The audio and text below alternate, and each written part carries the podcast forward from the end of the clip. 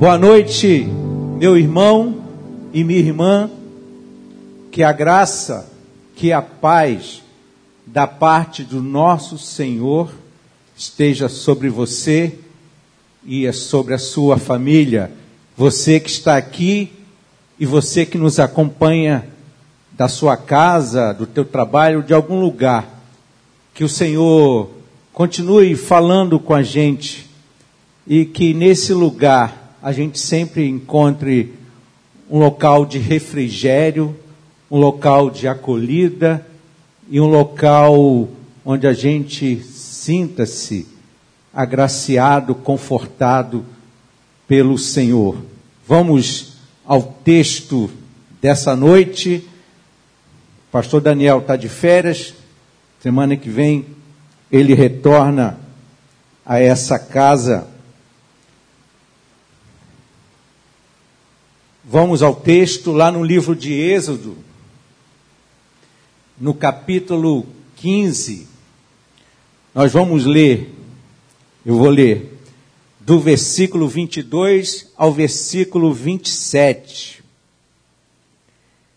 Diz assim um texto: Depois Moisés conduziu Israel desde o Mar Vermelho até o deserto de Sul Durante três dias caminharam no deserto sem encontrar água. Então chegaram a Mara, mas não puderam beber das águas de lá, porque eram amargas. Esta é a razão porque o lugar chama-se Mara. E o povo começou a reclamar a Moisés, dizendo: Que beberemos? Moisés clamou ao Senhor e este lhe indicou um arbusto. Ele o lançou na água e esta se tornou boa. Em Mara, o Senhor lhes deu leis e ordenanças e os colocou à prova, dizendo-lhes: Se vocês derem atenção ao Senhor, ao seu Deus, e fizerem o que ele aprova, se derem ouvidos aos seus mandamentos e obedecerem a todos os seus decretos, não trarei sobre vocês nenhuma das doenças que eu trouxe sobre os egípcios, pois eu sou o Senhor que os cura. Depois chegaram a Elim, onde havia doze fontes de água, e setenta palmeiras e acamparam junto àquelas águas. Palavra do Senhor para nós nessa noite. Há quatro domingos, o pastor Daniel pregava sobre o capítulo 14 do livro de Êxodo. E como sempre, de uma forma brilhante, ele expôs o seguinte tema: Nossa vida em quatro atos. Quem estava ou quem já ouviu sabe disso. Há quatro domingos. Mas, na ocasião, entre outras coisas que o pastor Daniel disse durante o seu sermão, chamou-me a atenção uma frase que ele havia dito durante. Ele disse a seguinte frase: O poder pedagógico do deserto.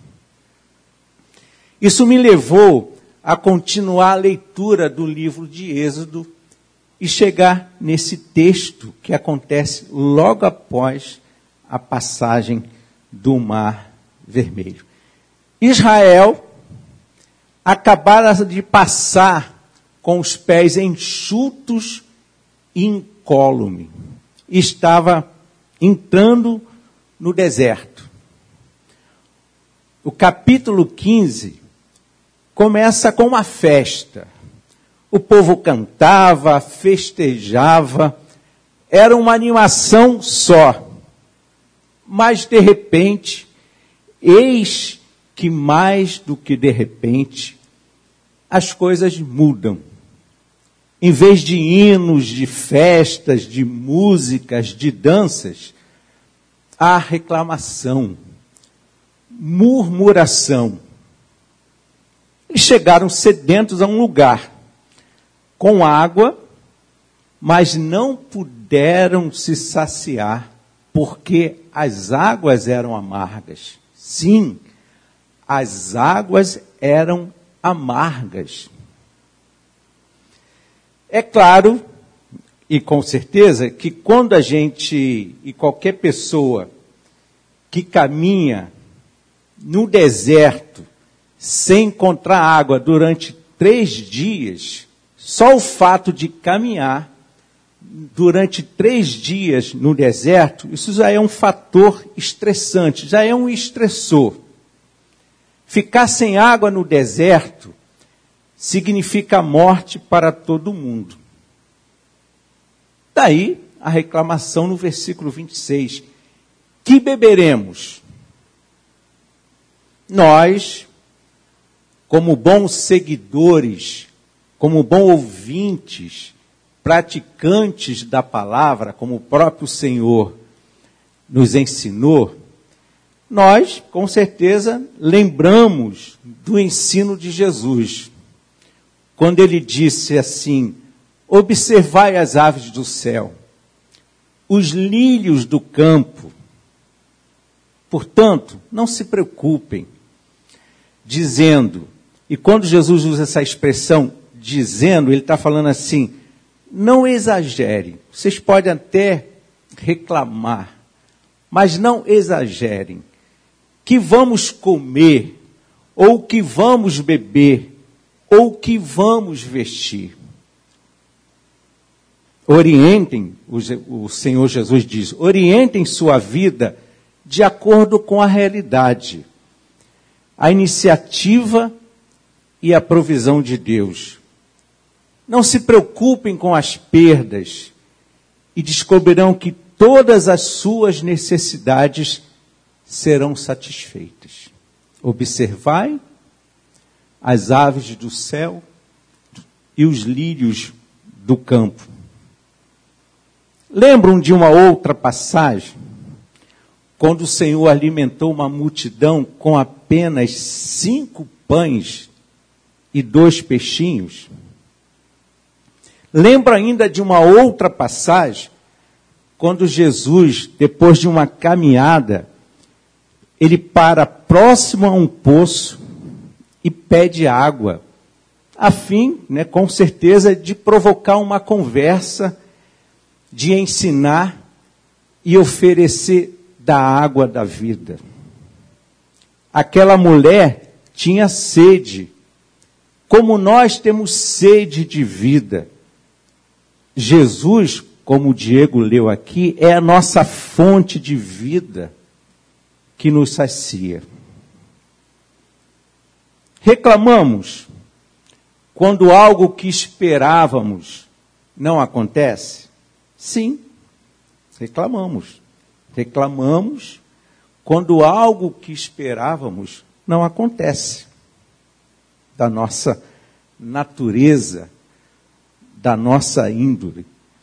Mas algumas vezes nós projetamos nossas amarguras, os nossos dissabores do passado no presente. É um mecanismo de defesa que nós utilizamos, todos nós utilizamos, quando nós não sabemos lidar com uma excessiva ansiedade decorrente de situações novas. A amargura daquele povo, depois de caminhar três dias no deserto, e encontraram um lugar que tinha água, mas a água era amarga, fê-los lembrar e desejar voltar no tempo e no espaço, no lugar e no período em que eram escravos, oprimidos, mas que eram alimentados, saciados.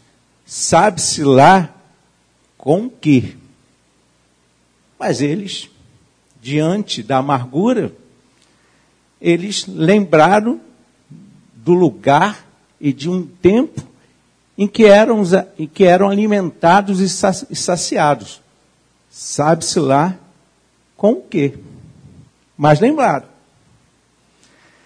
A maior, a maior dificuldade que todos nós temos, e para aqueles que de uma certa forma estão ligados ou escravizados a algo ou alguém, é exatamente começar uma nova vida livre, em liberdade. Uma das maiores dificuldades. A princípio, aquele que vivia oprimido, escravizado, não sabe como agir, decidir, agora que a sua vontade e desejo, de uma certa forma, só depende de si. Por isso, por não saber agir e não lidar com situações novas, alguns acham melhor voltar atrás e se acomodar à vontade e desejo alheios, pois ainda não aprenderam a lidar e a enfrentar dificuldades. Por isso que várias vezes, durante a caminhada no deserto, a gente vê o povo reclamando, usando expressões tipo: Você nos trouxe ao deserto para morrermos é melhor servir aos egípcios do que morrer no exército, no deserto. É melhor viver escravizado, sem vontade, sem desejo, do que morrer no deserto. E acusa ao Senhor de levá-los ao deserto para que eles morressem. E todos nós sabemos das histórias contidas no livro do Êxodo. No Egito, esse povo, como escravo, clamou ao Senhor. O Senhor ouviu, desceu e livrou-os da escravidão. Está lá no capítulo 3 de Êxodo. No deserto, livre, o povo murmura e reclama. No Egito, como escravo, o povo clamou, o Senhor ouviu, desceu e libertou o povo da escravidão. No deserto, eles livrem, murmura e reclama. No livro de Êxodo há muitas histórias. As histórias do Êxodo não são apenas relatos do passado, de um povo liberto da escravidão, né, que passa um tempo no deserto até chegar a Canaã. Na verdade, as histórias do livro de Êxodo são figuras representativas, são figuras que representam quem nós somos em relação ao Senhor. O Egito representa tudo o que achamos natural por estarmos acomodados a uma situação de aparente conforto. O Egito representa tudo o que achamos natural por estarmos acomodados a uma situação de aparente conforto. O deserto ou as experiências que nós vivemos durante os nossos desertos são formas de proporcionar a cada um de nós nova maneira de viver, de ver o mundo, de encarar situações. Por isso, portanto, que o deserto é pedagógico. No deserto, nós percebemos a condução, o cuidado e a provisão de Deus. Esse pode ser o tema da nossa mensagem. No deserto, percebemos a condução, o cuidado e a provisão de Deus. O povo não estava vagando sem direção. estava sendo conduzido por Deus. Mas reclamava, murmurava. Não estava, eles não estavam vagando sem direção. O Senhor mandou que eles marchassem, fosse adiante. O Senhor estava conduzindo a caminhada daquele povo. Eles não estavam sem direção, mas estavam sendo conduzidos por Deus. O destino deles não era o deserto, né? um lugar estéril, sem vida, com suas águas amargas, calor excessivo de dia e frio à noite. Mas Canaã, uma terra que mana leite e mel. O deserto é apenas parte do trajeto, mas a caminhada, por mais longa que seja, por mais que a nossa caminhada, por mais que a caminhada deles fosse longa, eles tinham e nós temos a companhia do Senhor. Aquele povo Durante o dia, o Senhor ia à frente numa nuvem e à noite como coluna de fogo. Não era apenas para conduzir, também era para conduzir, mas não era apenas para conduzir o povo. A nuvem e a coluna de fogo servia para abrandar o calor do dia e o frio durante a noite. No deserto, experimentaram a condução, o cuidado e a provisão de Deus. Mas lembravam do passado, da escravidão, porque lá tinha comida e talvez bebida em fartura, sabe-se lá do que. Mais tarde, bem mais tarde, Moisés vai lembrar esse mesmo povo que durante 40 anos, olha que interessante, está lá no texto, Deuteronômio. Moisés vai lembrar-os que durante 40 anos de caminhada no deserto, as roupas não se gastaram e os pés não incharam. No deserto, experimentamos a provisão, a condução e o cuidado de Deus.